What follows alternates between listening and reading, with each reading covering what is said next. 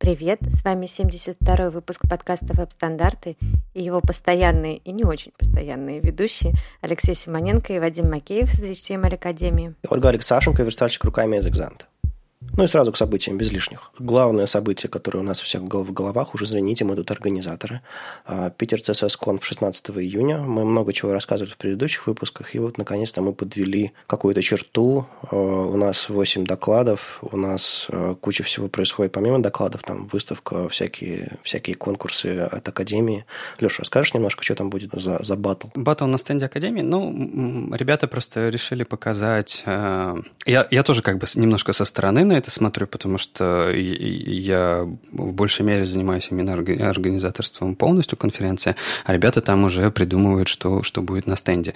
Так вот, а, они хотят показать, в принципе, те самые технологии, которые а, мы используем для интерактивных курсов, для автоматического тестирования, автоматической проверки заданий, сравнения скриншотов с друг другом, проверкой, что вы сверстали тот, или иной элемент так, как нужно. И они это все просто завернули в такую небольшую игрушку, которая, ну, достаточно старая старая идея – это верстка вслепую. Только эта верстка вслепую будет тестироваться автоматически. То есть э, вам выдадут какой-то случайный элемент, вы будете фигачить вслепую этот элемент на время, время будет автоматически идти, и получите какой-то результат в конце, там, от 0 до 100%, скорее всего. И будет какой-то общий лидерборд, по которому мы, наверное, в конце или не в конце дня разыграем призы. Я тут не все знаю, честно говоря, но я думаю, мы все вместе узнаем 16 июня. Ну так, мы, кстати, на Holy.js увидели что-то подобное, что делали ребята из ВКонтакте, только там у них э, проверка была не автоматическая, а в духе «кто больше рук поднимет». А вот мы используем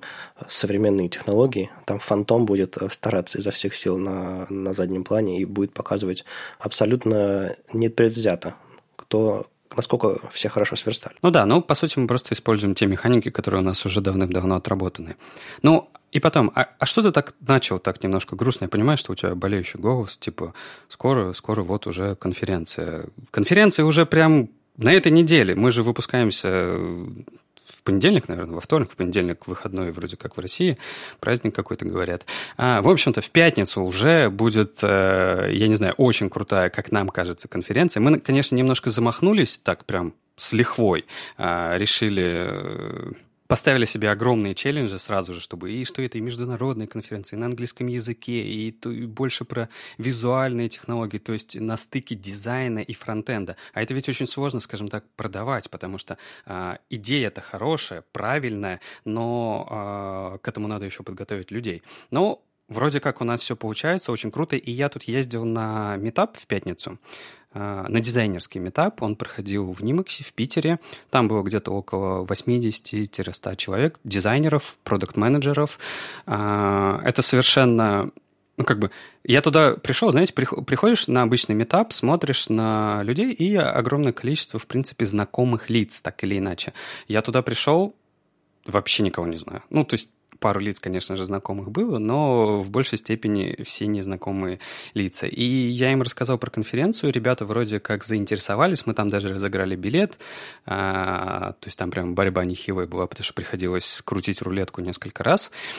И после этого ко мне подошли тоже ребята, спросили о том, что можно ли как-то еще попасть на конференцию? Да, конечно, можно, потому что билеты еще в продаже, они еще будут в продаже, наверное, в течение недели, может быть, даже до самого конца. Хотя я не уверен, потому что если вы будете, например, э, покупать билет, ну, давайте, допустим, в четверг вечером, скорее всего, мы вам ваш уникальный бейдж Напечатать ведь не успеем уже, да, Вадим? Мы же это сделаем чуть заранее. Ну да, у нас дело в том, что когда вы вводите свое имя, фамилию там и э, почту, название компании, где вы работаете, мы на основе этого генерируем уникальный цвет. Этот цвет у вас будет э, напечатан на бейдже в виде хекса и, собственно, непосредственного цвета. Поэтому такие вещи печатаются заранее. А тем, кто придет после, скорее всего, мы дадим бейджи, ну вот, вот с чем-то более общим, ничего уникального не будет. Так что лучше, конечно, поторопиться. На следующий день только в Новосибирске пройдет первый Note School. Питерский Note School регулярно проходит. Ребята там а, обучаются Node, NPM, да и, в принципе, JavaScript а, под руководством чутких менторов. А вот то же самое ребята сделали в Новосибирске. Тугис это все делает. Так что молодцы. И в этот же день пройдет DevConf в Москве конференция не по фронтенду в общем, но там есть фронтенд-секция, она потихоньку наполнилась докладами, и вот что-то будет на следующий день в воскресенье в Москве тоже.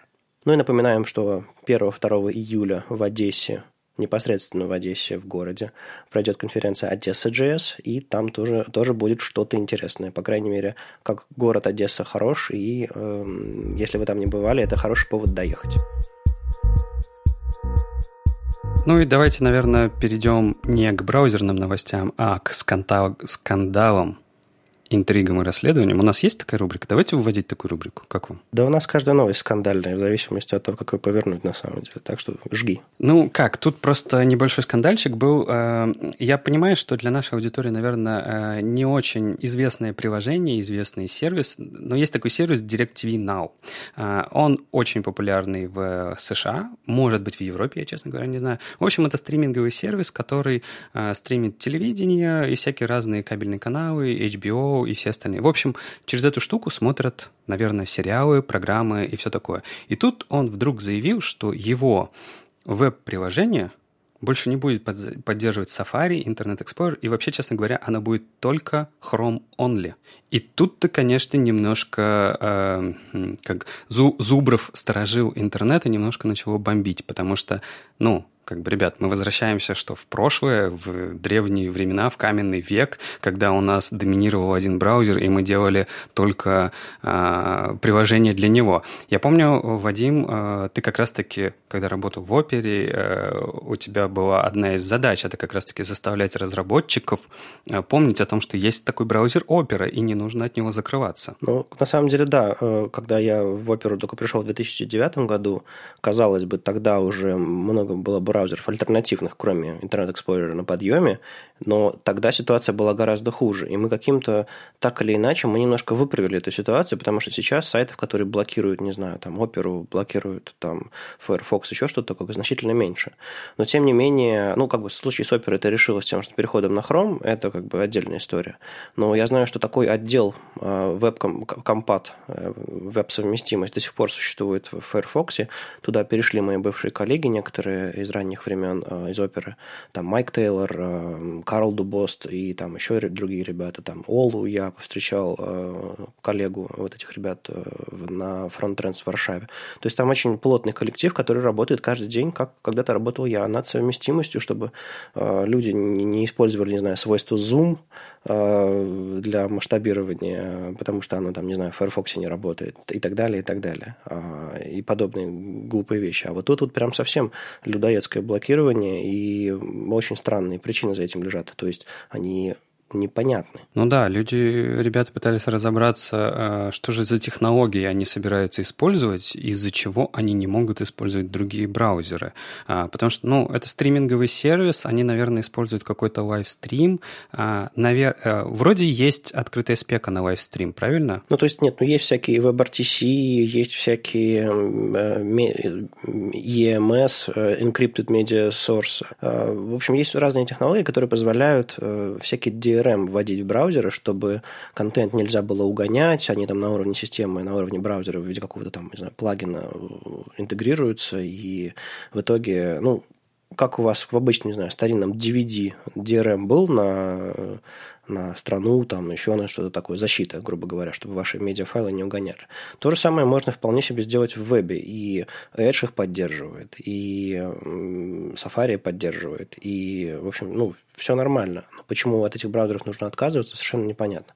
Может быть, у них есть какое-то э, расширение для хрома, которое дополнительный уровень безопасности делает и проверяет там чего-то такое. Но ведь расширение можно написать и для Edge, э, и для Safari, и можно договориться с компаниями, чтобы они поставляли эти расширения. Ну, то есть все решаемо. Видимо, они просто посмотрели на тренд э, браузера и подумали, ура, наконец-то вернулись дни, когда можно разрабатывать под один браузер, но это ведь не так. На самом деле в Твиттере э, верно заметили, что они на, на самом деле, ну, чего они привязали к своему э, веб-сайту, через который стримится. Оставили бы там поддержку старых, ну, не старых браузеров, а всех современных браузеров. Никто же не говорит про старые браузеры, да, просто всех современных браузеров. А если им нужен был какой-нибудь расширенный функционал только для хрома, ну так завернули бы его, я не знаю, в приложение в веб-приложение, в, я не знаю, во что, ну, то есть в PVA-приложение, возможно. То есть там как раз-таки Chrome only, и окей, вперед, и все будет хорошо. Либо для Android сделали приложение, у них же наверняка такое есть. То есть вот это вот просто позиция, когда они работающий сайт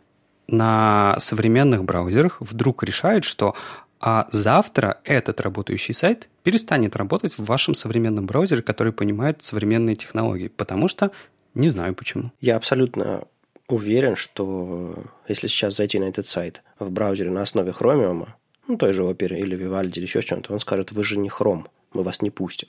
И, ну, вот такая вот шиза на каждом шагу. Так что, я думаю, ребята чего-то... Не знаю, может быть, их отдел разработки решил э, сделать единый какой-то код, чтобы точно никаких там форков и веток э, кода не писать под любые браузеры. И, ну, я не знаю. В общем, что-то что пошло не так у ребят, и было бы хорошо, чтобы они объяснились. Ну да, но надо сказать, конечно, что они, разумеется, не первые. Таких проектов, именно больших проектов, которые для одного браузера существуют, на самом деле много. Тот же самый, на самом деле, гугловый YouTube TV, который работает сейчас только в Chrome. Это тоже, в принципе, немножко странно, потому что они могли бы, наверное, расширить поддержку для всех, но э, так существует. Или, например, большое событие, да, мы начали со скандала, но на этой неделе ведь было, э, простите, ВВДЦ, давайте так. Э, ВВДЦ прошел на этой неделе, и э, трансляция, которую стримили с Кейнота, она работала только в Safari. Ну, то есть, э, видимо, та, такая штука существует давно. Ну, почему, например, э, трансляция э, с VDC работала только в Safari? Потому что ребята из Apple используют свой собственный, кажется, стандарт э, HTTP Live Streaming, который просто работает, по-моему, только в Safari, и, ну, что тут поделаешь? Мне очень понравились шутки на эту тему во время трансляции и после, мол, э, они высказались, естественно, на, со сцены, какой у них самый классный браузер Safari, что он поддерживает ECMAScript 5, сказали со сцены, я поржал. Опечаточка, ну, оговорочка вышла. И что он самый быстрый, энергоэффективный и так далее. И, и, и люди начали шутить, мол, ну да, самый быстрый, классный, самый браузер на свете, вот только я открываю его раз в год, чтобы посмотреть ВВДЦ. Ну, кто-то открывает раз в год, кто-то не раз в год. Я, например, им пользуюсь постоянно, но это уже личные предпочтения. Главное, чтобы я согласен, о главном, что, чтобы на самом деле сайты работали а, во всех браузерах современных. И надо сказать, что а, на Киноте они в этот раз уделили чуть больше внимания Safari. Это достаточно было странно, потому что, как ты помнишь, обычно они про веб-технологии так а, поехали дальше.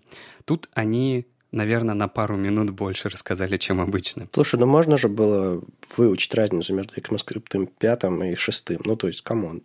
Не, на самом деле э, в презентации они жуткое количество раз оговаривались и затыкались, и это было очень странно, видимо, никто ночью не спал. Ну да, ну презентация была не лучше, если мы говорим в целом про презентацию, но э, там бог с ней, давай посмотрим на то, что, что же они нам показали во фронтенде, потому что э, Safari по некоторым э, моментам отставал от других браузеров, то есть да, он показывал классную поддержку ES6, он вводил всякие новые штуки, он вводил штуки, которые нет ни у кого, типа типа вариативные шрифты и так далее. Это все круто, но у, нее, но у него не поддерживалось некоторые э, вещи, которые уже на самом деле имели широкую поддержку в браузерах. Это, во-первых, WebRTC, это Media Capture API и WebAssembly. И в 11 версии э, все эти вещи будут работать. И это, по-моему, очень круто. Потому что э, что нам дает WebRTC? WebRTC нам дает возможность делать э, конференции, трансляции, да все что угодно, а, peer-to-peer, то есть э, компьютер соединяется с компьютером, и, то есть и трансляция не идет через сервер, через сервер идет только э, соединение клиентов с друг другом, и все. А дальше они общаются напрямую, это, в принципе, достаточно хорошо, и это веб-технология. То есть никаких дополнительных а, плагинов для вашего браузера не нужно. Там еще, кстати, не просто WebRTC, а WebRTC с Data Layer. Это так называемый ну, Data Layer, layer, э, уровень передачи данных, что WebRTC можно использовать не только для передачи медиа, а еще и можно сделать, не знаю, в браузере торрент-клиент на основе peer-to-peer соединений, а, который будет просто данные передавать. И я видел доклад пару лет назад, пару-тройку лет назад, может быть, даже, про, про, про то, как торрент-клиент сделали на WebRTC. Попробую отыскать и дать вам ссылку. Вот по поводу э, Media Capture, это тоже ведь э, хорошая штука. Ну, то есть, понятное дело, они ее не могли не ввести, раз они вводят в WebRTC, потому что Media Capture позволяет захватывать из браузера ваш э, микрофон, вашу камеру и управлять этим, передавать эти потоки куда-то дальше. Интересно, что, опять же, во всех браузерах это уже поддерживалось. Единственное, в Firefox и в Chrome до сих пор это не то чтобы за флагом, но вот, кстати говоря, Вадим, поправь меня, если что. Насколько я знаю, помню, в Chrome до сих пор э, Get User Media э, ты не можешь использовать э, как есть, тебе, твоему сайту должны дать разрешение на это. Это так? То есть это вот это вот Original Trail? На самом деле Get User Media – это старая история, а сейчас API называется по-другому, собственно, этот Media, Media API. Он там, там через девайс и так далее. А, но, по-моему, они все уже работают без Origin Trials, то есть все должно быть хорошо. Ну, возможно. Я, как обычно, смотрю на Canayus, который э, не всегда показывает актуальную информацию, к сожалению, но есть, есть куда засобмитить свои pull-реквесты. Кстати, в Safari еще э, показали э, вещи, которые завязаны на платформу. И, допустим, э, на iOS Safari тоже, естественно, обновилось, тоже она получит все эти чудеса на виражах. Но важная вещь. В Safari теперь интерфейс, в котором можно делать drag and drop. Поэтому в Safari – на iOS появится drag and drop API. То есть можно перетаскивать будет элементы со страницы внутри, в, в рамках страницы, и будет работать все эти обработчики событий. Он drag, drag start, drag enter и так далее. Ну да, и они еще добавили поддержку э, классных штук, которые позволяют именно профилировать ваше приложение, работу этого приложения э, с помощью встроенных каких-то механик, встроенного э, инструмент, в инструмент разработчика вот этих всех графиков, вы туда можете э, закидывать свои собственные метрики. Это ресурс тайминг API, это performance тайминг API и user тайминг API. И в 11 Safari есть поддержка, и на самом деле очень много интересного можно с помощью этого сделать. Ну и мы замечаем, что многие фичи периодически переходят на iOS э, с Mac э, в Safari. А тут произошло наоборот, и автоплей, который на Safari эм, определенным образом работал на мобильной платформе, ну, потому что на мобильниках автоплей, там трафик и прочее, прочее.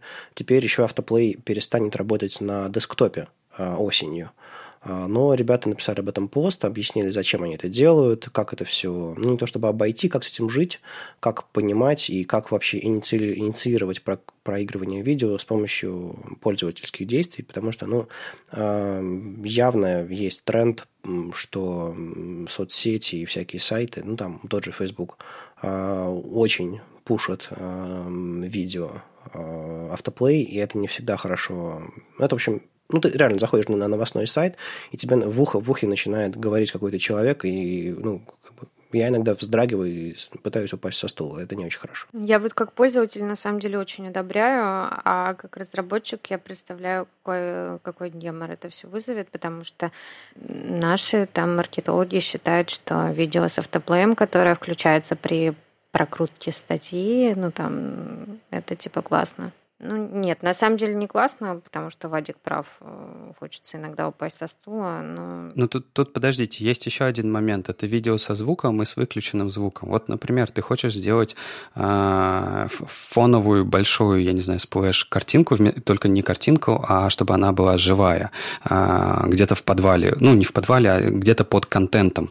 Э, тебе не нужно, чтобы у нее был звук, но ты хочешь, чтобы там была какая-то динамика. Ты, конечно, это делаешь не гифкой, потому что гифка это просто пипец как дорого там и так далее, а делаешь видео. И если такое видео не будет играться, это будет плохо. А именно об этом пишет, пишут ребята в своей статье на сайте WebKit, что э, какие они э, просят делать э, вещи, чтобы с вашим видео все было хорошо. И, например, они говорят, что контролы у видео должны быть всегда обязательно. И представляешь, как это будет выглядеть, если у тебя э, где-то под ложкой видео с контролами? Ну, надо просто делать такие контролы, которые не будут выбиваться из дизайна. Это же можно сделать. Ну да, на самом деле атрибут controls можно отключить, но добавить контролы, хотя вот да, все сложно. Но на самом деле это, с одной стороны, хорошо, потому что, ну, батарейку не жрет, э, люди со стульев не падают. С другой стороны, плохо, потому что у нас есть такой формат, который жрет на самом деле больше ресурсов, чем видео, GIF. Крайне неэффективная анимация, особенно если туда засунуты какие-то, не знаю, полноразмерные фотографии, э, которые сменяют друг друга как кадры. И в итоге разработчики поймут, что видео нельзя, а ну а GIF можно, бэкграунд имидж какой-нибудь засунуть или там просто на страницу вставить и они начнут вставлять вместо видео гифки. Я в последнее время на своих презентациях нахожу гифки, конвертирую их в видео, чтобы презентация не взлетала и не умирала, и э, так использую. То есть э, гораздо-гораздо эффективнее. Ну, ну, знаете, если мы заговорили про маркетологов, они ведь еще одну такую, знаете, вскользь штуку показали. Вы, наверное, встречали э, Наверное, вы, возможно, даже не знаете, почему так происходит, какая-то магия в интернете работает, но вы, наверное, замечали, если вы зашли посмотреть какие-нибудь новые велосипеды, новые машины, я не знаю, э, кресло для ребенка, э, возможно, еще что-то, то потом в интернете на каждом сайте вас будет преследовать те вещи, которые вы смотрели магия какая-то, да? Э, и, наверное, людей она бесила. Иногда это вызывало комичные ситуации, когда вы искали что-то, ну, например, что-то такое, о чем бы вы не хотели, чтобы знали ваши, может быть, друзья или близкие. И, например, э, вы потом с этими друзьями или близкими зашли на какой-нибудь обычный, совершенно э, дружеский сайт, а там весь сайт улеплен баннерами, которые как бы ну, говорят о вас, может быть, не то, что вы бы хотели рассказывать всем. И это немножко, наверное, плохо выглядит. Так вот, ребята из Apple а, как раз-таки рассказали о том, что они хотят бороться с этим. Вообще, как это делается? Это делается все очень просто. Эта технология называется ретаргетинг и ремаркетинг. А, и смысл так очень простой. Когда вы заходите на сайт, э, вас помечают специальной кукой, и потом вас могут догнать на других площадках э, каким-нибудь э, рекламным сообщением. Возможно, если вы заходили на сайт Питер CSS Conf, вы могли заметить, что на каких-то других сайтах вам снова показывают какие-то предложения от Питер CSS Conf. А есть такие недобросовестные сайты, Тут ведь, знаете, зависит не только от рекламодателя, а еще зависит от э, сайта держателя э, этих э, мест под баннером. Так вот, некоторые сайты недобросовестные, они делают огромное количество мест под баннеры, например, там абзац текста, за которым вы пришли, и он улеплен баннерами, то есть сверху баннерное место, снизу баннерное место, справа баннерное место. И вы такой заходите на этот сайт, а он весь в этих одинаковых баннерах. И вы думаете, вот какие ребята там из э, этого продукта плохие. А на самом деле не они плохие, а вот этот вебмастер, или как их правильно назвать, владелец этого сайта, он просто неправильно размещает рекламные места к сожалению. А, и ребята из Apple хотят бороться с этой штукой, они хотят э, сделать так, чтобы если вы зашли на какой-то сайт, и на самом деле этот продукт вам не очень интересен, чтобы э, это, э, чтобы этот сайт не мог вас пометить специальной кукой и догонять дальше по интернету. У них для этого, они прямо там рассказали какие-то чудовищные вещи, типа у них будет прямо встроенный machine learning, который будет определять э, типы продуктов, как кому, кому надо запрещать куку, кому не надо запрещать куку. В общем, что-то что очень сложное, страшное и так далее. А, конечно же, интересно будет посмотреть это все вживую. Ну и кроме этих анонсов еще много чего рассказали ребята из WebKit про, про WebAssembly, про то, как они оптимизируют свой JavaScript движок, про новые бенчмарки, все-все-все на свете. Мы уж как бы углубляться совсем не будем, это получится выпуск имени такой, знаете, выпуск имени Safari и Apple. Так что почитайте сами, ссылки, конечно, дадим. Ну тот самый Image Capture API, про который ты сейчас, Леша, говорил, или, или Get User Media, или как это все называется. В общем, это все появилось кроме прочего, в, в Chrome 59. И Пит Липаш рассказал об этом э, в своем очередном видео, э, в котором он красиво, красиво рассказывает то ли для разработчиков, то ли для заинтересованных пользователей. В общем, там безголовый Chrome, э, нативное уведомление на Маке и вот всякие-всякие эти истории. Это довольно, как обычно, интересно, доступно и и позволяет узнать больше на таком, знаете, базовом уровне. Но, конечно, интереснее на неделе был пост про э, то, что появилось в инструментах разработчиков в Chrome 59, и это, это гораздо, по-моему, круче, чем, чем то, что рассказал Пит. Ну, не знаю, может быть, потому что я уже э, все эти вещи узнал из, из бета анонса предыдущего. А вот в, в DevTools как раз много чего хорошего. Вам что больше всего понравилось, ребят? Мне больше всего понравилось обновление DevTools, конечно, потому что там теперь есть э, штука, которая показывает используемость э, вашего CSS и JS кода. Ну, то есть, что из этого вообще-то можно выкинуть было бы. А, я еще пока не пробовала детально разбираться, там, тестировать, э, насколько он адекватно работает, но сама по себе штука очень, очень полезная в разработке, как мне кажется. А мне понравились скриншоты. Вот вроде какая-то такая простая вещь, которую мы так или иначе уже умели делать, но когда она встроена в инструмент разработчика, когда тебе не нужно об этом думать, именно скриншот полной высоты сайта, то есть полностью всей страницы. Причем вы можете использовать э, э responsive режим, то есть э, вот специальный режим в DevTools, который, с помощью которого вы можете там смотреть, как это на мобильном выглядит, смотреть, как это на iPad, вы, э, на планшете выглядит, и снимать именно с него скриншот. По-моему, это прекрасно. Ну, раньше были скриншоты, но действительно можно было снять только весь этот, собственно, viewport. А сейчас можно снять всю высоту и эти, эти колбасы потом где-нибудь удачно использовать. Это, конечно, большой плюс. Ну, а вот этот в этом код, код coverage, так называемый. Мы уже как-то использовали его, и я совершенно не понимал, о чем идет речь. Мне, помню, мне ребята объясняли. А, мне очень понравилось там, а, ну, во-первых, что они говорят, что они еще поменяют алгоритм там подсвечивания и все такое. Но мне очень понравилось, что они подсвечивают и зеленым, и красным, такой зеброчкой строки, а, часть которых исполняется, а часть которых э, не исполняется. Есть э, всякие там операторы, э, тернарные или, господи, как же они называются? Да, тернарные операторы, в JavaScript, где там типа в одну строчку написано условие, и одна часть кода исполняется, другая нет, и эти вот штуки помечены такой забавной зеброй. Не знаю, полезно это или нет, но в принципе да, там может быть большой кусок мертвого кода, который никогда не исполняется, так что об этом тоже полезно знать. Ну и они добавили такую, на самом деле, важную вещь, это а, для async await, для дебагинга async await, а, до этого было невозможно абсолютно а, останавливаться где-то в состоянии, в асинхронном состоянии, в какой-нибудь async функции были с этим проблемы. Сейчас а, никаких проблем не будет, и вы сможете э, хорошо дебажить э, ваши async, async функции и смотреть, как, эм, какие в них сохранены состояния. Мне еще понравилось, что можно блокировать конкретный запрос. Ну, звучит немножко странно. Ну, типа, зачем вам отключать один запрос к вашему сайту э, в панели, в панели Network? А, дело в том, что сайты частенько грузят э, внешние ресурсы там, с CDN или с, ну, с собственных, или с чужих, или просто, ну, не знаю, какие-то ресурсы могут неожиданно застрять по той или иной причине, быть заблокированными блокировщиками рекламы, что-нибудь вроде этого. И на самом деле было бы хорошо проверить ваши сайты на то, как они работают, если каких-то ресурсов нет. И вы можете в панели Network э, среди ресурсов заблокировать конкретный ресурс и проверить, насколько он ломает ваш сайт. Не знаю, отключить шрифты, например.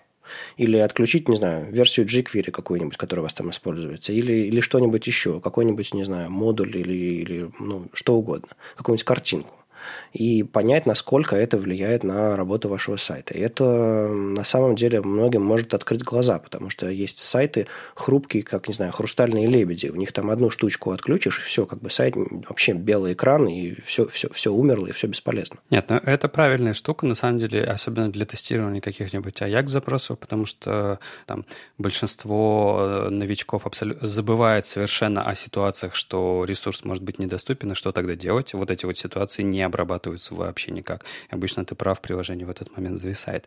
Но тут еще важно сказать, что вообще на неделе был, был, была еще такая очень большая а, проблема, про которую, наверное, этот подкаст, его формат не очень подразумевает обсуждение. Тут же была проблема с блокировками Роскомнадзора, и что там э, банкоматы полетели, карты полетели, вообще все, все подряд полетело. В общем, я в подробности не буду вдаваться, но с... почему я это упомянул? Потому что на самом деле в список блокировок попали и часть CDN, в том числе э, код jQuery.com. И то есть ваш jQuery, если вы э, брали его с CDN сайта jQuery, э, он какое-то время мог не работать.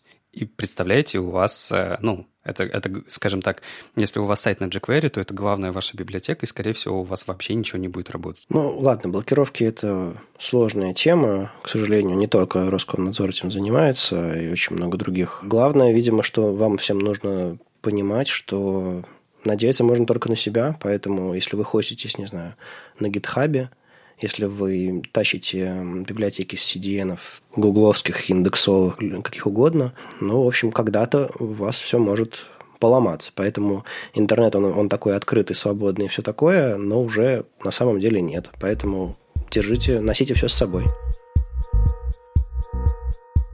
Ну и неделя прям получилась э, богатой на браузерные обновления, потому что Microsoft показали э, но, новую сборку своего браузера Edge, и в которой они, ну, они какие-то там вещи такие рассказали, что типа мы сделали э, пинотабы там и так далее. В общем, не такие интересные штуки. Нас интересует только э, части, касающиеся фронтенда. Так вот, в Edge наконец-то заработали свойства Object Fit, Object Position.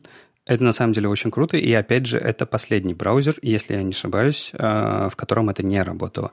Также в Edge заработал Position Sticky, это тоже очень хорошо, потому что наконец-то мы его можем использовать. Ну и о, то, о чем мы говорили, по-моему, а, когда рассказывали про Chrome и так далее, это... Э, точнее, нет, мы как раз-таки это рассказывали в одном из выпусков как раз-таки из статьи про Edge, что они добавляют э, пос, дополнительное последнее свойство в Add Event Listener для JS, для того, чтобы навешивать события, в котором вы можете сказать, что это, это, это событие должно сработать только один раз. То есть не сколько угодно раз, а только один раз. Так вот, э, это появилось в текущей сборке Edge. А еще там, оказывается, есть э, фишечка, про которую они не сказали, но она всплыла из эм, ответов в Твиттере. Дело в том, что, как они пишут, у них за флагами уже есть реализация гридов важное, без важных вещей, но есть. Поэтому, если вы сможете, сможете поставить себе эту сборку, потому что я отключил себе эти все обновления, потому что они периодически клали мою виртуальную машину, и было сложновато с ней работать. Расскажите нам, если там на самом деле есть гриды именно новая реализация гридов без префиксов по последней спеке. Они обещают включить ее по умолчанию через ближайшие несколько недель. Будем, естественно, очень, очень внимательно следить за этим и, конечно, вам расскажем. Но вот прямо сейчас очень хочется уже попробовать реализацию гридов, потому что, ну, зудит. И на самом деле вот э, этому обновлению довольно-таки обрадовалась, потому что Object Fit, Object Position — это прекрасная совершенно вещь, которой мне очень-очень не хватает. И я такая сначала обрадовалась, а потом ну, стало грустненько, потому что, знаете, вот чего на самом деле хочется, чтобы Microsoft такой как бы взял и каким-нибудь принудительным обновлением просто удалил, короче, E11 со всех машин и заменил его на Edge. Потому что вот реально у меня сейчас, э, я уже, наверное, недели три ломаю голову над задачей, как мне переделать э, ну, вот картинку, которая сделана бэкграундом с, с, короче, с кавер. Как мне переделать это на использование Picture, чтобы ну, сделать э, адаптивную загрузку картинок. Я прям не могу, вот без э, э, оптимизации под размер у меня ничего не получается. Но так как у меня есть и E11, ну прям вот непонятно, куда бежать и что делать. Ну, кстати, есть реализация этого Object Fit, Object Position, ну, плюс-минус, на основе SVG. То есть там картинка заворачивается в SVG-контейнер э, инлайнового, и каким-то образом прокидываются, по-моему, вот эта вот адаптивность реализуется. Я поищу этот полифил, ну или не знаю, как это назвать, этот, этот хак, и, может быть, он тебе подойдет. Я вот не знаю, как он будет работать именно с Picture, но, может быть, все будет хорошо. Оля, а почему ты не можешь э, сделать более простую версию для IE11? Как тебе сказать, я-то могу, но э, есть э, немалая вероятность, что не оценят э, ни владельцы медиа, да, ни наши маркетологи, ни наши пользователи. Я имею в виду вот какой, вот какой момент. Ты пытаешься реализовать одновременно Object Fit и одновременно, чтобы у тебя все хорошо было для ретины. Но IE, в E11 на компьютерах, на которых стоят, там же ведь нет ретины. Подожди, я не про ретину сейчас, я про, э, про возможность подгружать картинки разного размера для разных разрешений. Я понял. Ну да, да. Но может быть просто сделать упрощенную версию все-таки. Ну вот я пока склоняюсь к этому. Но мне для этого надо склонить к этому еще не только себя, поэтому есть такая проблема. А ты, кстати, знаешь, какая доля у Е11 в ваших проектах? Да, знаю, довольно большая. Ну, то есть там 5, 10? Слушай, я тебе сейчас вот так вот не отвечу, потому что статистика там немножко кашу из себя представляет, но и Е11 гораздо больше, чем Edge, поэтому, скорее всего, мне не дадут просто взять и в нем все сломать. Ого, я просто смотрел по миру статистику, там Edge больше, чем и E1. Но это же мировая статистика, еще другая будет российская статистика, и на каждом проекте все будет по-разному. Это, знаешь, это тоже хорошо иллюстрирует э, любое, например, в новостях, в пабликах обсуждение под какими-то новостями, типа вот, теперь верстаем на гридах, или теперь делаем то-то и то-то, и чуваки такие говорят, а, а как же и Е10, и Е11, и там начинается обсуждение людей, у которых э, в головах абсолютно разная статистика, потому что на их проектах там до сих пор и Е10 пользуют, и это огромное количество людей, а на других проектах там и Е11 вообще нету. И они вот с друг другом общаются. Разумеется, они не могут найти общий язык. И правда, каждый проект очень сильно отличается по поддержке. Ну ладно, гридов мы когда-нибудь дождемся, я уверен, а, и, и я 11 умрет, Оля, держись. А, а пока давайте врубаться, как они работают. И тут Ира Адаринакон рассказала про одну важную часть а, гридов, функцию min-max. Дело в том, что даже не сама рассказала, она это рассказала давно, а до нее рассказала Спека. Но тут ребята из CSS Live перевели на русский язык, что сделало эту всю информацию для русскоязычного фронтенда гораздо доступнее. Так вот, а, дело в том, что когда вы указываете ширину колонки, например, или там, там ряда а, в, в гридах, ну, то есть, там, представь себе табличку какую-нибудь. А, можно использовать не просто размер там какой-то конкретный, хоть и резиновый, но вполне себе конкретный, один. Можно использовать функцию, в которой передавать значение минимальной и максимальной ширины, чтобы можно было ре реализовать э, резину, но, допустим, но в конкретных рамках. То есть, чтобы, допустим, минимальная ширина колонки была 100 пикселей, а максимальная 50%. И это, конечно, безумно круто, тут не нужны ни медиавыражения, ничего. Но самое крутое еще то, что там есть э, так называемые псевдонимы значений а, max-контент и min-контент. То есть вы можете сказать так, чтобы, а, допустим, ваша, не знаю, колонка растягивалась только под ширину содержимого, чтобы предложение, допустим, выпрямилось целиком, а, без переносов. И все, и колонка после этого перестала растягиваться. Это называется max-контент. А если вы хотите, чтобы ваша колонка с текстом сжалась до, до, до самого длинного слова, в этой колонке, вы указываете min контент, а, там, не знаю, максимальная или минимальная ширина. То есть это, это безумная магия. Я помню, как такие же вещи мы делали на таблицах, в много-много-много лет назад, потому что, не знаю, там, внутри Яндекса э, таблицы как раз использовали потому, что там можно было очень сильно контролировать вот эти все минимальные, максимальные ширины с помощью разных хаков, распорок и так далее. И они были, конечно, жутко, жутко крутыми. Ничего подобного во, во, флексах нет, поэтому как бы люди, которые говорят, ну как бы, а зачем нам гриды, если есть флексы, ну, ерунду, конечно, говорят.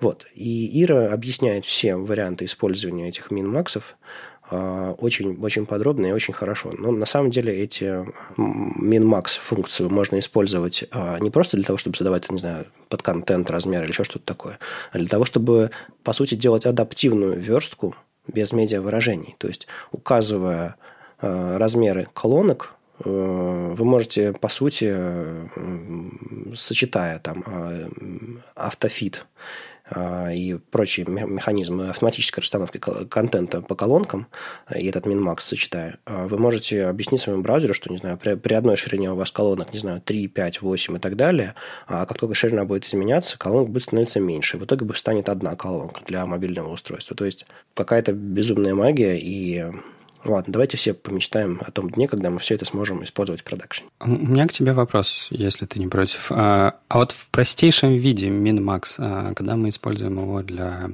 а, ширины контейнеров. Это, это, если по-простому, это что-то похожее на одновременное использование MinVis и MaxVis? Ну, можно так сказать. Да, да. То есть, э, если бы у нас была резиновая ширина у дива, то если указать ему минимальную ширину и максимальную ширину, то да, оно, оно вот так вот примерно, примерно и встанет. Но из-за того, что там есть э, не просто пиксели, а там можно использовать э, псевдонимы и max-контент, это, конечно, гораздо более, гораздо более мощная штука. И, опять же, если это можно применять в момент описания вашего шаблона, по которому все колонки будут строиться. Это, опять же, гораздо удобнее, чем делать это для каждого блока. И, и еще один к тебе, знаешь, вопрос, точнее не вопрос, а может быть ты слышал где-то, есть идеи э, того, чтобы эта штука, функция MinMax, работала не только в рамках гридов, а ну, в принципе, везде. Знаешь, Леша, дождись, когда я запишу об этом шорты, и тогда я обо всем расскажу. Ну вот, ну ладно. Слову о шортах, я опять посмотрела прекрасный последний выпуск, э, в котором Вадим нам рассказывает, зачем нужны заголовки. А, ну, казалось бы, очень банальная тема, но на самом деле а, разложенная по полочкам очередной э, рассказ э, про семантику, очень будет вам полезен, прям посмотрите. На самом деле очень много вопросов было именно по семантике. Ну, то есть мы стартовали шорты с, с, с парой тем про именно про HTML разметку, и люди восприняли это исключительно как, э, типа, мы будем рассказывать про самую базовую верстку. На самом деле вы можете задавать вопросы и по JS, и мы будем подключать других ребят, которые работают в Академии, чтобы они отвечали на ваши вопросы. И, может быть, я о чем-то расскажу. Э, так что давайте расширять область а, вопросов, это с одной стороны. С другой стороны, у меня есть уникальная возможность рассказывать подробно о каких-то вещах, которые беспокоят. И людей заголовки очень сильно беспокоили, потому что прям, ну, огромное количество вопросов, было не, не меньше десятка было вопросов про заголовки и про вообще все эти моменты.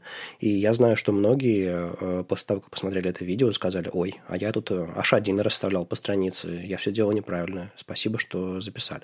Так что вот такие вот, знаете, мисконцепции, э, все эти ошибки в, в умах разработчиков я вот стараюсь, э, стараюсь править. Я очень боюсь, конечно, ошибиться в каких-то местах, поэтому, ну, потому что я не знаю всего, никто не знает всего всего. Поэтому, если у вас есть какие-то, не знаю, правки, какие-то замечания к тому, что мы записали, вставляйте их на YouTube в комментариях. Я их читаю, и там, знаете, не было ни одного... Ладно, было парочку за все эти семь, семь выпусков комментариев, которые захотелось удалить. А в остальном было очень по-доброму, как будто это, знаете, какой-то отдельный, отдельный добрый, хороший YouTube. В смысле, не тот, где э, все совсем по-другому? Да, просто я, я никогда не читал комментарии на YouTube, а, а вот теперь начал, и, и знаете, не страшно. Но, видимо, это особый тип видео. Не, не, я видел, я видел эту э, душесчипательную борьбу, когда один из шорт вышел, и там были только лайки и, но, и ноль дизлайков. И мы так все сидели и так, ну, где же он? Ведь он должен прийти и сделать, и внести свою лепту в YouTube, сказать, что ему это видео не нравится. Ну ведь есть такие люди. И вот мы сидели и ждали. По-моему, дождались. И что, пришел? Конечно. Ну, просто Саша спровоцировал, ну, себя в, в, во ВКонтакте написал, говорит, нет ни одного дизлайка, что делать? Ну, там, видимо, кто-то пришел и просто, чтобы мы расслабились, поставил пальчик вниз. На самом деле, э, вот про контент я еще тоже со своей стороны хотел сказать. Э, э, сложные темы, то есть, например, шорты про кастомные свойства, это круто, это про что-то новое. Но, но мне кажется, максимальную пользу сейчас, это мое мнение, приносит именно вот такие вот штуки, типа, например, какой, как правильно выбирать заголовки. То есть это не важно, просто это звучит или не просто звучит. Просто если у нас есть э, в CSS, в HTML, в JS, неважно, э, выбор, выборность какая-то, то есть у нас есть шесть типов заголовков. Тут сразу возникает проблема, потому что никто не объясняет, а как, по какому принципу мне выбирать. Нам дают просто, вот тебе шесть видов, делай с ними что хочешь.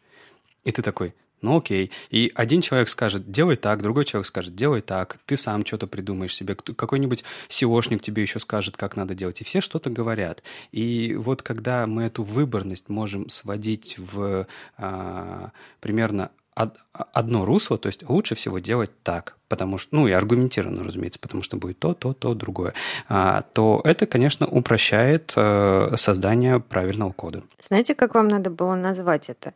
А, не шоу, как, как нравится Вадиму, а ликбез. Слово ликбез — это ликвидация безграмотности. Вот именно за это ты сейчас и топишь, Леша. Ну, на самом деле, ликбез слишком слишком пахнет э, пыльными бархатными шторами из советского театра, поэтому, наверное, давайте оставаться в шортах. Ну и к другим прекрасным авторским видео а, Юра Артюх начал э, верстать э, онлайн. А, очень интересные, на самом деле, и в какой-то мере медитативные а, видео. Я, к сожалению, посмотрела только уже сохраненную запись и не смогла подключиться к стримингу. Но совершенно прекрасно. А, я очень э, люблю, на самом деле, Юру. Он очень хороший специалист. И как, как, как мы его там называли? Самый красивый верстальщик э, в СССР? Да, да. Вот, э, поэтому, девушки, это я адресую вам. Обязательно посмотрите на Юру. Послушайте, что он, он рассказывает. В данном случае он рассказывает про анимацию СВГ логотипа. А, я, на самом деле, внезапно для себя оттуда узнала кое-что новое, поэтому прям полезно, посмотрите. И, насколько мне известно, сегодня, мне кажется, если я не ошибаюсь, Юра делает новый стрим, так что следите, подключайтесь. Наверное, онлайн это еще веселее, там в чатике можно посидеть. Оля, я, конечно, не мог, не мог пройти мимо, э, особенно как... Ну, я, я не перебивал тебя. Ты вначале просто сказал, и он онлайн верстал. И у меня прям ощущение, что ты прям давно в профессии. Он просто стримил это. Я понимаю, что это молодежное слово, но как бы... Мы тоже тут недавно стримили, знаешь, это очень забавно.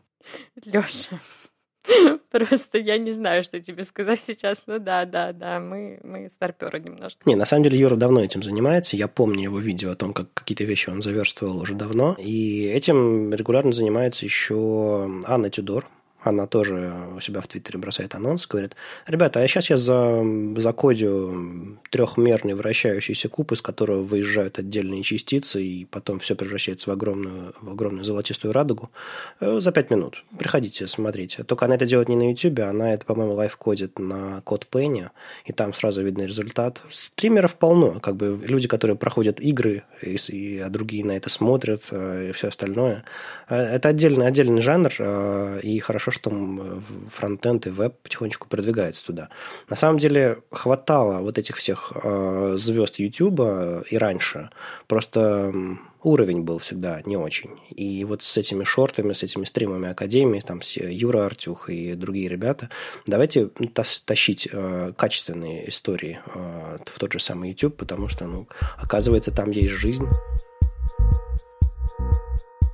Ну и давайте немножко про инструменты. Тут StyleLint вышел новый, 7.11, а, вроде такой не, не супер мажорный релиз, по крайней мере, по номеру. Но э, там добавили достаточно интересную экспериментальную фичу. Звучит просто. А, autofixing. То есть StyleLint — это всегда был линтер. У него было огромное количество очень классных правил э, для линтинга вашего э, CSS или препроцессорного кода. По-моему, сейчас э, StyleLint — это такой так, такой небольшой, ну, по моему мнению, можете, можете со мной быть не согласными, стандарт де-факто. А, и мы в Академии используем StyleLint для того, чтобы проверять свой код. И я думаю, большинство людей используют.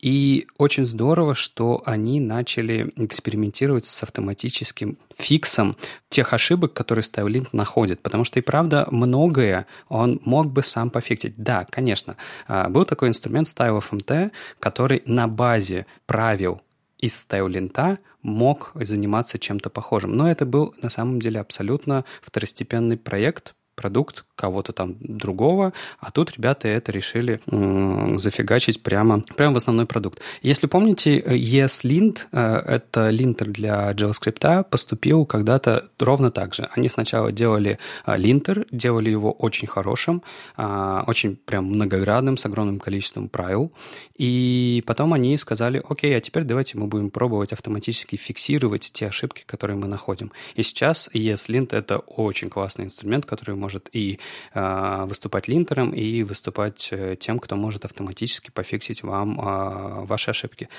по-моему, для стайлинта это как раз-таки самый правильный путь развития. Но это очень важный этап их, в их развитии, совершенно точно, потому что если вы можете через э, командную строку, не знаю, запустить с, с дополнительным атрибутом fix э, stylelint, и ваш CSS станет, не знаю, белоснежным и хрустящим и пахнущим там э, осенней грозой, весенней грозой, то ну, почему бы нет? А вопрос, конечно, в другом. А кто из, у кого из вас, ребята, в проекте есть э, конфиг э, стайл-лента? У меня. У меня есть, но я им, честно говоря, не пользуюсь. Ну, а я вот до сих пор не могу собрать свой идеальный конфиг стайл-лента.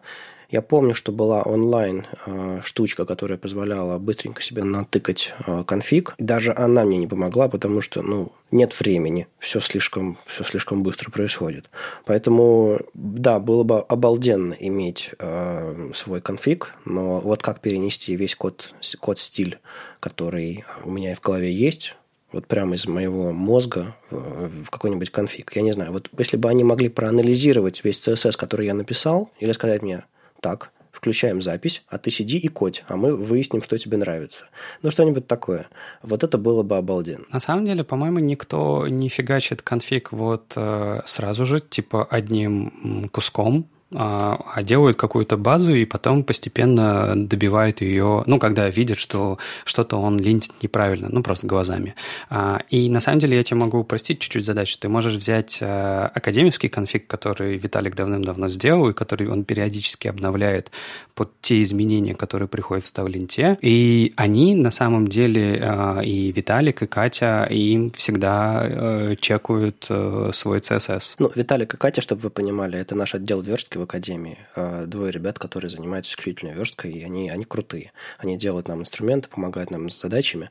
Но есть проблема, Леш. У нас в Академии два пробела, а у меня четыре пробела или тап, поэтому я не знаю, что делать. Ну, ты пока думаешь, что делать, а, а я скажу, что мы вот этот стайлинт писали не из головы, а он как раз-таки составлен из того самого код-гайда, который мы давным-давно опубликовали, который публично существует, где мы объясняем, как мы пишем наш HTML, CSS-код, и, собственно, на базе него у нас изначально был CSS.com конфиг, потому что тогда не было стайлинта, а потом он трансформировался в стайлинт конфиг, и, в принципе, если вы хотите, а, если вам понятны правила Академии, то вы можете сходить, его себе забрать. Даже, если я не ошибаюсь, есть отдельный реп, который, э, который вы можете через NPM легко подключить и экстендить конфиг э, э, у себя в проекте, переопределяя его, если вам нужно. Ну да, зачем просто, если можно сложно. А, к слову о, о CSS-комбе. Кто из вас, ребята, сортирует CSS по порядку?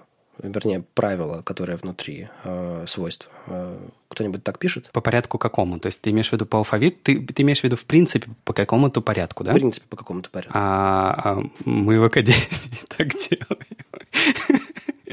У нас даже есть э, отдельный э, конфиг, Styling Sorting, кажется, э, кажется, так он называется, я не помню, в том же самом репозитории код гайда, и там есть определенная структура свойств, которые должны идти именно в этом порядке, и есть инструмент, который автоматически расставляет их по правильному порядку. Оля, а ты? А, я использую CSS Comp постфактум. Я такая пишу все как придется, а потом нажимаю кнопочку, он такой пыщ-пыщ, и все красиво. А ты, Леша, кстати, у нас в Академии теме. Я, как бы, может быть, чего-то еще до конца не знаю, но а, есть просто конфиг или он форсится прям? Нет, ну, в смысле, смотри, у нас нет каких-то жестких правил, конечно же. Э, точнее, я на самом деле не знаю, как Виталик с Катей это э, у себя делают. Я у себя на всякий случай если я делаю что-то с CSS-кодом, с препроцессорным кодом, у меня есть глобальный, э, стоит в системе styleint э, sorting config, и я его запускаю, типа, условно, глобальным расчесывателем. Вот. А, но я знаю, что мы точно форсим эту штуку, когда мы делаем контент курсов, потому что э, мы, собственно, изначально э, э, этот код-гайд и писали из того, чтобы э, все задания во всех курсах, а у нас около 900 там с чем-то заданий, чтобы они были обязательно в всегда в правильном порядке всегда в какой-то логике, которую можно проследить. Помню, что много-много лет назад я себе такую сортировку написал вместе с, с Лешей Рыбаковым, э, когда это еще было, господи, когда он еще верстал.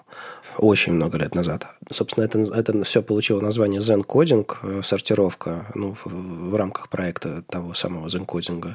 В общем, с тех пор я его использую, но я его использую из головы. То есть я просто, когда пишу CSS, у меня, не знаю, позиционирование в начале, а, не знаю, фонд сайз в конце, а цвета где-то посередине. Вот такая история. Ну, все, все танцует от блочной модели и переходит к каким-то частностям снаружи внутрь. И вот этот конфиг у меня когда-то был э, для CSS Combo написан, и, собственно, CSS Comp, э, в частности, использовал этот конфиг э, внутри себя. По-моему, он его зенкодингой называл. Там был индексовый еще конфиг и прочее. Надо, видимо, дождаться, когда Starlin э, форматирование свое включит, и эти конфиги, не знаю, себе запилить на той основе или, или, просто, или просто опубликовать, показать людям, что я использую. Ну, потому что у меня есть некоторые точки зрения на эту тему, я точно знаю, что алфавитный порядок это, это убийство и недостойная абсолютная вещь, так нельзя делать со своим кодом. А вот э, чтобы у вас в коде был порядок свойств, мне кажется, это важно, хотя бы в голове, если уж вы у вас руки не добрались до инструментов. Знаешь, э, если, если тебе как-нибудь будет э, скучно на работе, я понимаю, что это невероятное предположение, но вдруг да, вдруг ты заскучаешь или вдруг тебе э, текущие задачи утомят, и ты захочешь сделать перерыв такой, типа, выйти на хороший словесный батл. Слушай, Леш, я на один день удрал из академии, меня уже пытаются достать. Я сейчас, кстати, из Швеции записываюсь. А, вчера на Radiohead ходил. Да, это маленькая, маленькая, маленький кусочек личного в этом подкасте. В общем, Найди Игоря и скажи ему, что алфавитная сортировка CSS-свойств — это плохо. Я тебе обещаю замечательные следующие полчаса словесных батлов. Ну, мы с Игорем иногда и без этого схватываемся в батлах. А, ладно. Э, в общем, ребята, лучше иметь хоть какой-либо принцип, чем не иметь никакого, поэтому использовать инструменты для вас. Но ты, Леша, еще хотел обсудить момент с, э, с тем, насколько вообще это адекватно. Писать э, плохой код и получать хороший. Может быть, сразу хорошо писать, без ошибок? Ну, вот, э, да, у нас тут просто еще есть такой инструмент, как претер, и он, э, он в принципе, занимается тем же самым, э, чем занимаются похожие инструменты для CSS. Он расчесывает ваш JS-код, чтобы он был красивым, чтобы он был по каким-то определенным правилам. То есть смысл какой? Вы можете писать как э, абсолютный... Как курица лапой. Да, пускай так будет. Как курица лапой, как угодно, хоть с закрытыми глазами, а, а потом вам некий инструмент сделает это красиво, и вы пройдете все проверки у вашего pull request и ваш pull request примут там, куда нужно. Вот. Я на самом деле вот что хотел обсудить. А насколько вы вообще считаете такой подход хороший или нет? Потому что здесь есть две четкие точки зрения с хорошей аргументацией. Почему, например, плохо иметь такие инструменты? Потому что то есть, если вы, как профессионал, используете его просто для ускорения, и вы знаете, почему вы делаете так или по-другому, тут все понятно, вы никак себя э, не ухудшаете. Но если приходит новичок, и вы ему не объясняете, почему, например, нужно писать так или не по-другому, почему CSS-правило нужно писать в таком порядке, или почему нужно э, точки с запятой в, в JavaScript коде писать, или почему нужно выравнивать так или не так, или почему нужно ставить, я не знаю, скобки или не ставить скобки, то есть все, любые правила, которые вам нужны. Вы ему не будете объяснять это. Возможно, вы ему дадите какую-то статью из код-гайда почитать, но, возможно, он ее даже не будет читать, потому что зачем ему это знать, если за него делает это автомат? Вы можете писать как угодно, и за вас это будет делать автомат. Почему, мне кажется, э, ну вот в таком виде, почему аргументация, что это плохо? Потому что человек на самом деле не развивается, он же не понимает смысл этого всего. Он продолжает писать плохой код. И мне кажется, рано или поздно это может выходить ему боком. На самом деле, если новичок получает э, какой-то конфиг, то он может, с одной стороны, просто как бы ублажать этот конфиг до тех пор, пока кнопка конфликтов, не знаю, или там э, Тревиса не позеленеет, а, совершенно не понимая, что происходит. А, и на самом деле э, в какой-то момент а, он просто поймет, ну, знаете, как, не знаю, рефлекс разовьется, он просто поймет, как нужно писать код. потому что если он хочет, чтобы все сразу вмерживалось без конфликтов, без без упавших проверок, то он будет э, писать код определенным образом. Он поймет, в какой момент возникают ошибки, и сам нач... научится так писать код. Важно ли ему понимать, почему он так пишет код? В принципе, хорошо бы.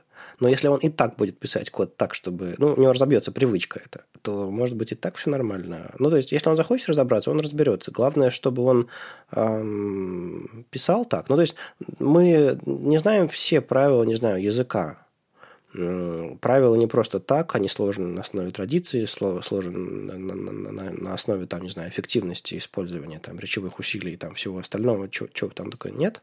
А, мы их не знаем, но мы, тем не менее, говорим так, как, как говорят люди вокруг нас, а, и это наиболее эффективно, это наиболее удобно и нам, как носителям языка. Вот то же самое может быть с программированием, если мы какие-то вещи поймем, а, просто поверим в них и начнем использовать, то вроде бы все в порядке. Ну, ну, а давай с другой стороны зайдем. Вот э, если ты привел пример э, про просто обычный язык, да, как мы говорим с друг другом. Например, если бы э, я с тобой говорил на непонятном языке, и ты бы меня не понимал, э, согласись, был бы какой-то... Или не понимал, или понимал неправильно.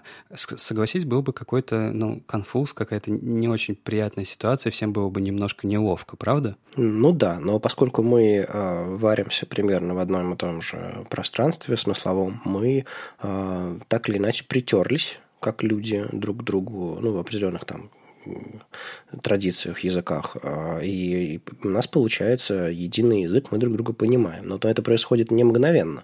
То есть человек, приехавший, допустим, из-за границы, чтобы войти в контекст э, локального языка, он э, долгое время притирается. Он э, учит все эти идиомы, он учит все эти основ, особенности языка, чтобы не говорить глупостей. И то же самое с новичком. Он э, получает по голове от Тревиса и запоминает, что, что не знаю, там, пробел перед, закр... перед скобочками ставить нужно или не нужно ставить, в зависимости от конфига, принятого в этом месте. Вот, смотри, просто это очень хорошая аналогия. А, а давай представим, что язык а, имеет не там столетнюю историю развития, когда он уже успел э, приобрести все необходимые ему правила, идиомы и все такое. А, а ему несколько месяцев, когда он только э, декларирует свои базовые основы, типа, ребята, делайте и так. Но на самом деле большинство моментов он упускает, потому что он еще про них не знает. Если мы говорим про инструменты, про претер, про стайлинт и так далее, посмотри, в каждой новой версии добавляются новые правила для того, чтобы э, проверять ваш код. То есть инструмент не умеет проверять пока всего. И если новичок полагается на инструмент как а, на единственную правду, которая всегда его спасет, если что, может быть конфуз. Да, я согласен. Вот, вот это интересная точка зрения. И еще бывают моменты, когда язык, э, в язык приходит новая мода. Не знаю, там, запятые ставить в начале. Помнишь это? Да, болел. Теперь трейлинг комус, э, замыкающие запятые, разрешены в, в, в очень многих местах. И как бы можно не париться и сортировать список, не, заб... не пытаясь э, поломать всю работу кода. Это же, это же был хак. Но за него топило очень много людей. А сейчас вот, вот нет. То есть традиции внутри языка тоже меняются. И эти традиции лучше всего поддерживать конфигами. Ну, допустим, если мне что-то там нравится, не нравится, это одна история. Но если я могу запустить форматер на основе конфига, то есть я могу написать код, как мне удобно, а потом уже там э, на, на прикомит хуке он сделает из него то, от чего меня тошнит, но зато pull request пройдет, ну, это тоже вариант. Как вы, наверное, знаете, Матиас Байнанс перешел на работу в Google. Ну, это на самом деле новость не об этом, конечно же, особенно под конец э, выпуска. Он тут просто в Твиттере написал о том, что Node.js, наш с вами любимый или нелюбимый, это уж как вы хотите, теперь раздает свои версии, новые версии, то есть, скажем так, э, девелоперские сборки, canary билды, называйте это как хотите. В общем, версия, которая будет только в будущем. Может быть, Nightly, Canary, да как хотите называть. В общем, они туда теперь э, просовывают, э, как он выразился, bleeding Edge версию V8 движка. То есть вы на самом деле можете сейчас взять, пойти э, на сайт Node.js и скачать будущую версию ноды, какой-нибудь типа версии 9, в которой будет уже версия движка 6.1 который будет еще в будущем, в будущем. Насколько это нужно, важно или нет, не знаю, но всегда хорошо иметь э, что-то, э, что к нам придет, чтобы мы могли потестировать в нем заранее. Особенно с э, новым движком V8, который часто приносит э, большие изменения. Ну да, там скоро всякие турбофаны, игнишины и прочие все эти истории V8, которые ну, сильно меняют то, что происходит с JavaScript. Короче, мы будем слушать много новостей про V8 именно от Матиаса, потому что он будет заниматься, собственно, информированием нас. Сложно представить человека, который лучше мог бы рассказать об этом, так что очень рад видеть Матиаса. Это был последний человек из нашей команды, кто э, не мог найти работу, но в смысле долгое время не анонсировал, чем он будет заниматься дальше. Из команды Opera Деврел. И вот, наконец-то, вся команда на работе. Э, за всех рад.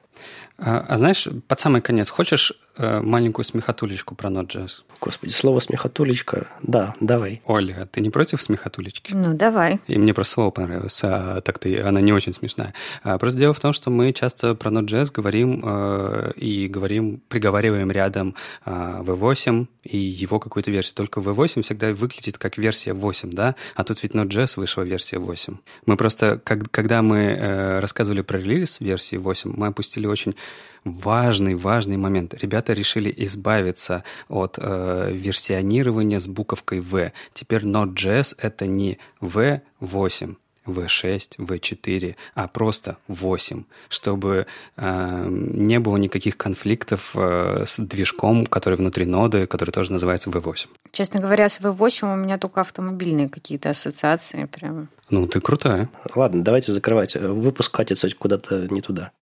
С вами был 72-й выпуск подкаста «Веб-стандарты» и его постоянные ведущие Алексей Симоненко и Вадим Макеев из HTML Академии. И Ольга Алексашенко, верстальщик руками из Экза. И тут ты обычно говоришь, услышимся на следующей неделе, пока, типа, будет так-то и так-то, но только я, честно говоря, фиг знает, когда мы будем записывать следующий выпуск. Меня не будет. Я думаю, мы э, отдохнем после Питер CSS конфа, который пройдет в пятницу, и в субботу записываться не будем. Мы что-нибудь придумаем в 18 может быть. Я не знаю. Вам, вам об этом знать не нужно. Вам нужно знать, что 19 будет новый выпуск подкаста. Господи, как же мы это сделаем? Ну, как-нибудь. Ладно, услышимся. Пока. Пока. Пока.